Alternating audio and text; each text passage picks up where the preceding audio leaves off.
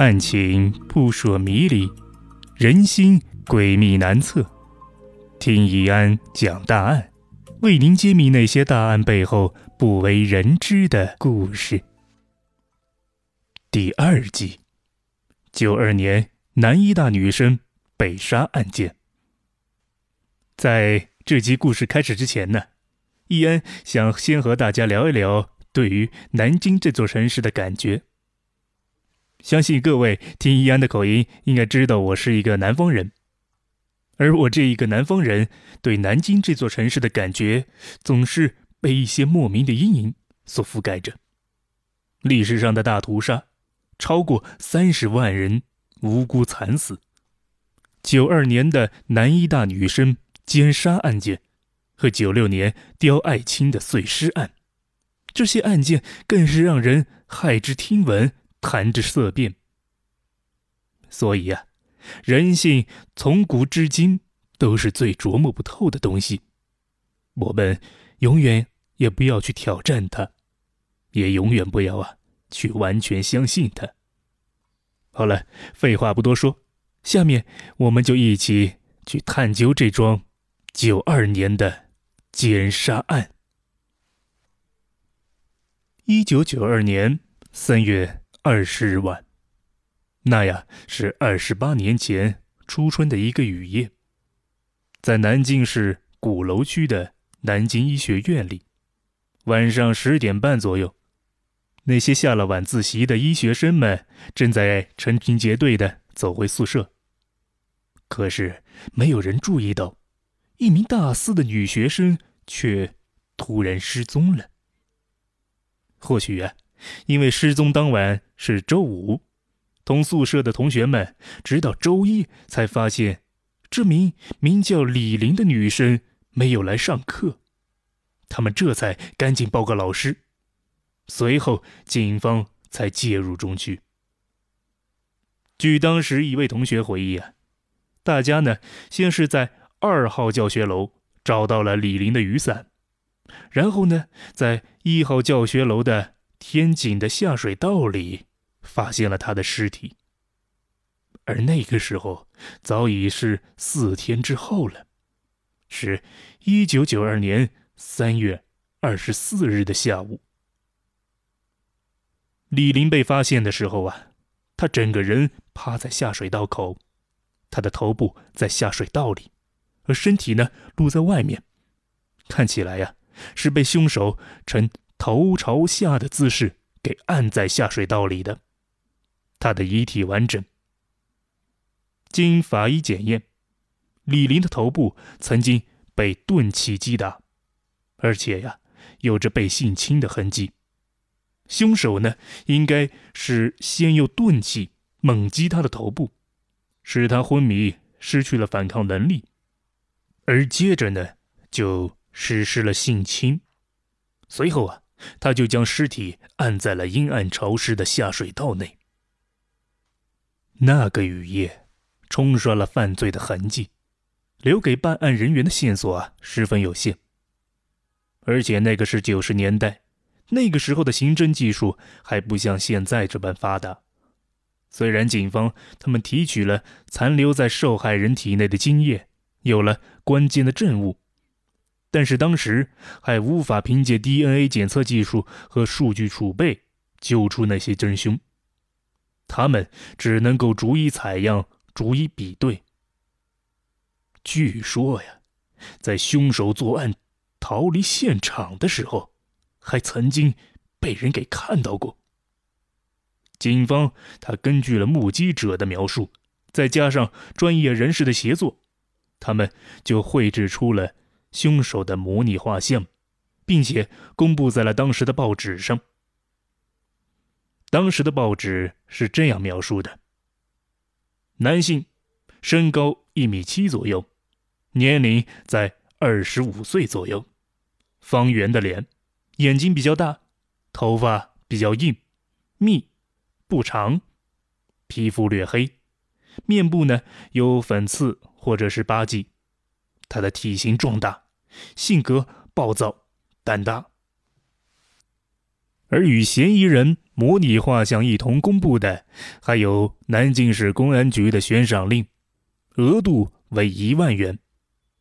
这在当时相当于是人均工资好几年的收入了。南京医学院的所有男性教职员工啊，以及以学院为中心周围所有可疑的男性，全部都被一一核查。连续数月。警方呢，开展了大规模的走访调查和摸排工作，他们核查了数千条的线索，排查了超过一点五万人。可遗憾的是啊，这起案件一直没有取得重大的突破，凶手呢也始终是没有露面。这起命案就被命名为“三二四案件”。是南京市乃至全国都屈指可数的恶性大案之一。很多人啊，都将这起案件与在四年后发生的南大碎尸案件联系起来。南大碎尸案又被称为啊是南京幺幺九碎尸案、刁爱青案，发生在一九九六年的一月十九日。受害人是南京大学成人教育学院一年级的女学生刁爱青。这位在当时啊还不满二十岁的姑娘，被人残忍的杀害之后又给分尸，她的遗体碎块在失踪九天之后出现在了南京的华侨路。这个可恶的凶手为了消灭作案痕迹。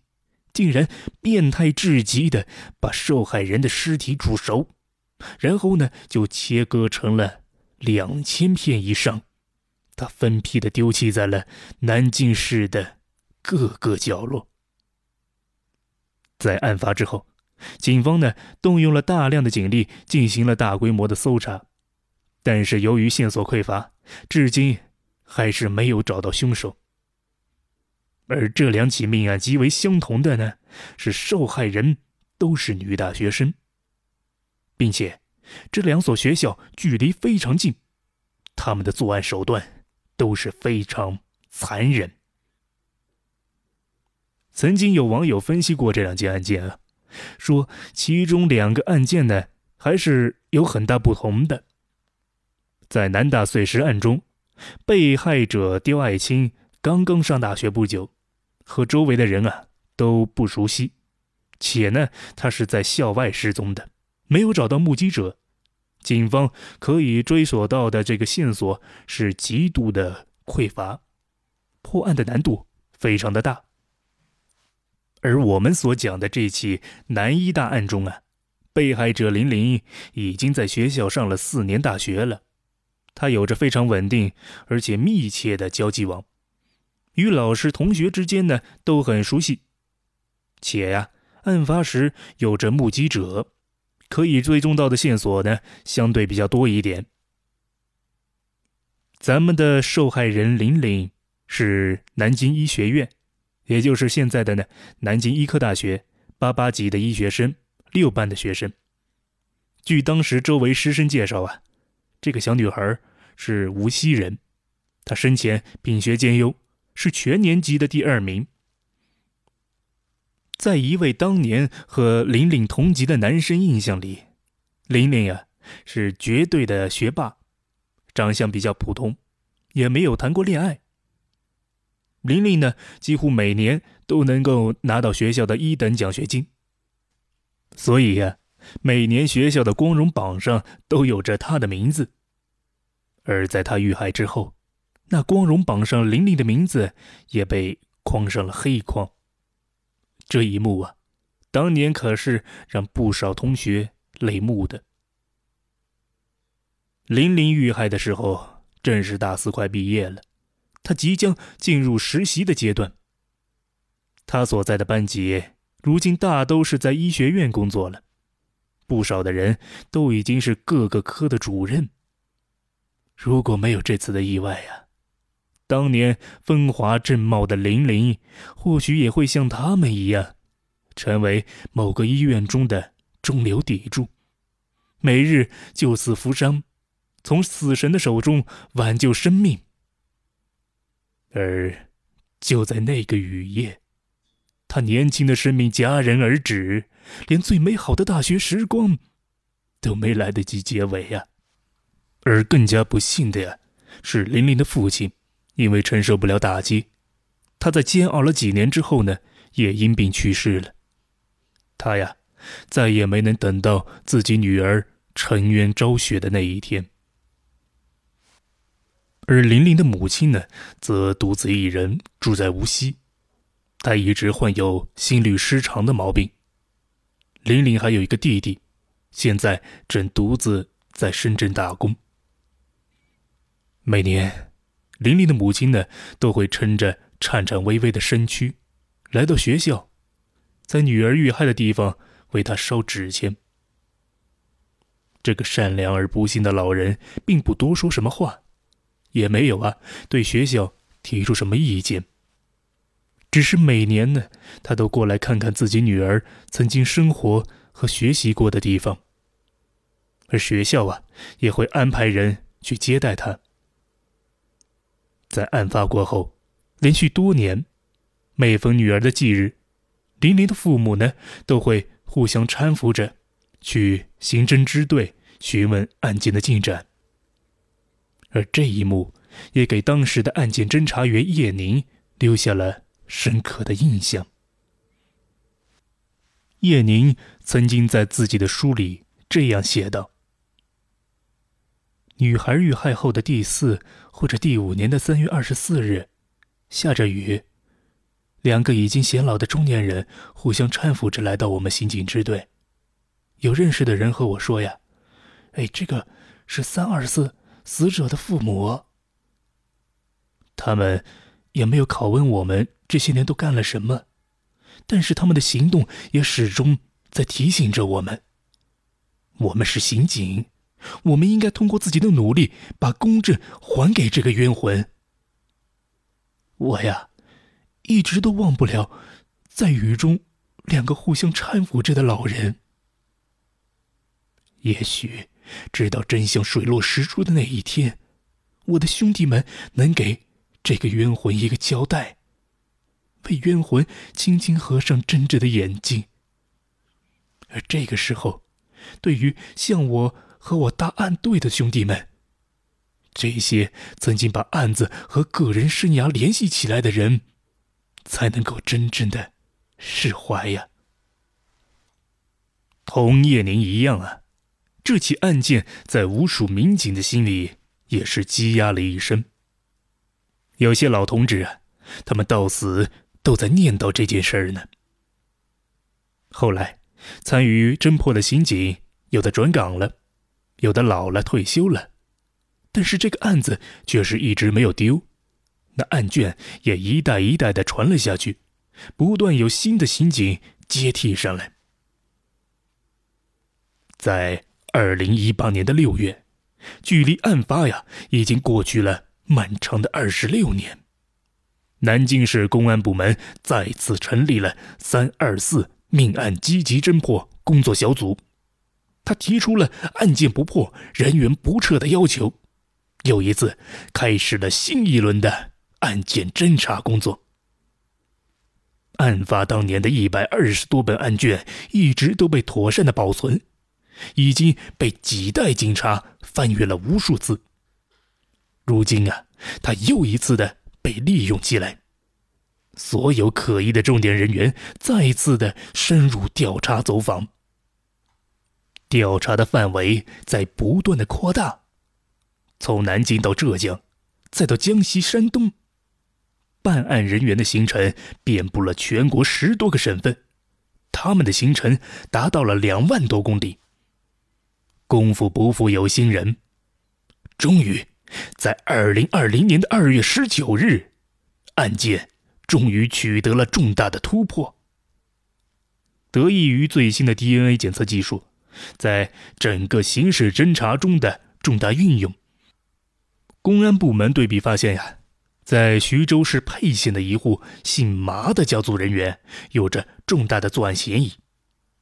二零二零年的二月二十一日。又一个具有决定性意义的好消息传来：沛县麻姓家族成员马某霞的 DNA 数据和三二四命案死者体内嫌疑人 DNA 数据高度吻合，基本呢就可以确定嫌疑人就是这个马某霞的近亲人员。沛县的公安局立刻就安排了刑警大队 DNA 实验室，调取了外库。加系工匠系统，这个呀是一种最新的刑事技术，快速采集，连夜比对了马姓家族中的十一名男性成员 DNA。但是遗憾的呀，是都予以了排除。但是民警们并未泄气，他们锲而不舍的继续排摸。他们排查了马姓家族的其他成员之后呢，他们得知还有一名成员。马某林，他们早年在南京当兵，已在南京啊定居了五十多年。他的儿子马继刚，现年五十四岁，住在南京市石鼓路，从年龄到地址都和二十八年前三二四命案的凶手十分的吻合。民警们立即就采取了马继刚的 DNA 数据，经过鉴定。与犯罪现场提取的死者阴道拭子 DNA 分型完全一致。二月二十三日凌晨六时许，一个同往常一样平静的早上，大多数的人啊还在睡梦中，但是对于侦办三二四命案的刑警来说，这是一个令人激动的早晨。民警们周密安排。小心翼翼的预先包围了马继刚的家，全部警员准备抓捕待命。然后呢，先由一名女警骗开房门。开门的是马继刚的妻子，而埋伏在门外的刑警们瞬间就冲了进去，将犯罪嫌疑人马继刚给制服。在公布的抓捕视频里呀，当警察破门而入的时候。穿着家居服的马继刚被警察从卧室里扭了出来。他面容平静，没有丝毫的意外和惊慌。想来呀，这个人也早就知道自己会有这么一天。而马继刚的妻子则是呆立一旁。不知道，当他得知自己相伴这么多年的枕边人竟然是强奸少女的杀人犯时，他的内心又是何种的滋味呀？被捕后，马继刚非常的配合，他承认了自己就是奸杀女大学生玲玲的凶手，并且呢，如实交代了自己的犯罪经过。也很配合警方去指认了作案现场。二十八年过去了，当年放下这起罪行的时候，马继刚也不过是二十六岁。小的时候呢，马继刚曾在老家沛县的村子里生活过一段时间。亲戚们都说他小的时候非常顽皮，父亲呢对他管教严厉。还曾经把他送到派出所，请人帮忙教育过。随着父亲在南京定居之后呢，马继刚就很少返乡了，只是偶尔的呢回去办点事情。长大了之后呢，村子里的人都觉得他他稳重了很多，不再是小时候那种顽皮的样子了。马继刚啊，在家里是排行老大，家中呢还有一个弟弟。他的父亲马某林曾经是苏美达集团的老员工。在当年犯案之后，马继刚啊不仅是没有被发现，而且也没有潜逃，丝毫没有引起周围任何人的察觉。这个人还喜欢养狗，邻居们啊说他对养狗颇为的精通，养狗的技术一流，这狗是什么品种，有没有得病，得了病吃什么药，他看一眼啊就全部清楚。在苏美达任职期间，马继刚啊还被借调到公司的德国办事处。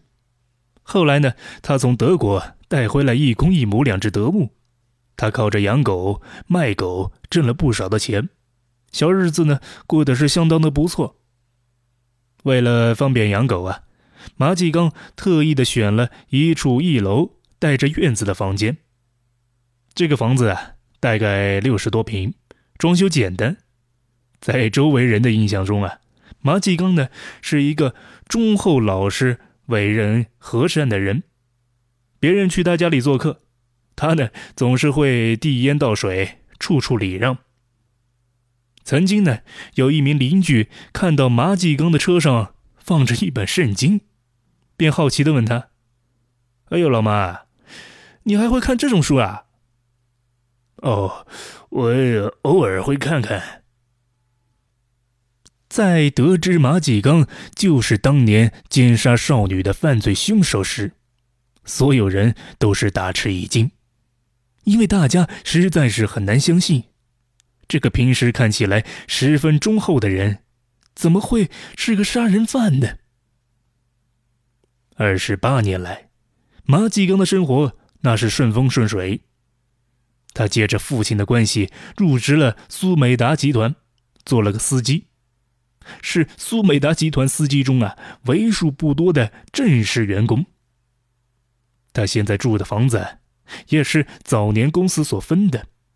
离南京医学院案发地只有五公里，而在那之后呢，马继刚就隐匿于人海之中。他正常的结婚生子，还有了一个女儿。如今啊，这个女儿也在上大学。就在马继刚落网的前几年，马父马母也因身体不好回到老家休养，住在邻村的一个侄女家里，由侄女所照顾。两位老人或许一直也不知道，自己的儿子在二十八年前曾犯下过一桩什么样的罪行。而军人出身的马府恐怕是怎么也想不通，自己小时候严格管教的儿子怎么会做出这样的事儿呢？二月二十三日晚，南京市公安局发布通告。二十八年前，南京医科大学原南京医学院女生林某被害案告破，犯罪嫌疑人马某刚，男，五十四岁，原籍江苏沛县，南京某公司驾驶员，于当日凌晨被警方抓获。至此，这场悬了二十八年的命案宣布告破。就警方介绍，案件之所以能够在二十八年之后告破，主要啊归功于以下三个关键因素：一呢是案发之后，当年现场勘验工作是非常认真细致，保留下了关键的痕迹物证，并且呢妥善保管至今，为今天案件的侦破打下了坚实的基础。二呢，是南京市公安局的历任主要领导和分管领导，对此案件呢一直是高度重视。专案组的成员虽然是几经更换，有的甚至已经退休过世了，但是接棒者呀始终是锲而不舍，他们紧盯不放，不破不休。三呢，是得益于现代刑侦技术的深度应用和现代打击犯罪新机制的建立。以及公安部领导下各兄弟公安机关扎实的刑事基础工作。而关于此前曾在网上盛传的受害人师兄妹提供破案线索，如今呢已经辟谣。二月二十三日晚上九时二十六分，当年的侦查员叶宁也发布了一条微信朋友圈，配图啊是他之前所写的文章。今晚。我可以释怀了。不要问，我坐等发布。你们真棒。而在已经过去二十多年，但是一直热度未减的刁爱清吧里。如今呢，也因为九二男一案的破获，又一次泛起了激动人心的浪潮。在最新的一篇标题为“九二男一案受害人，愿你不再随风飘扬”的帖子中，楼主啊说出了所有人的心声。对于九六南大碎尸案的真凶，相信在不久的将来，也会突然有一条这样的新闻会宣告你的末日。让我们一起拭目以待吧。真相总会在下一刻的。好的，以上呢就是本期节目的全部内容。如果您喜欢本节目的话，希望您是多多关注、订阅、转发。如果您对本期的案情或者节目有什么想说的，欢迎您在下方留言。您的喜欢就是对我的最大动力。在下期节目中啊，我将跟大家一起探秘。中国最臭名昭著的校园连环杀人案——马家爵案，咱们下期见。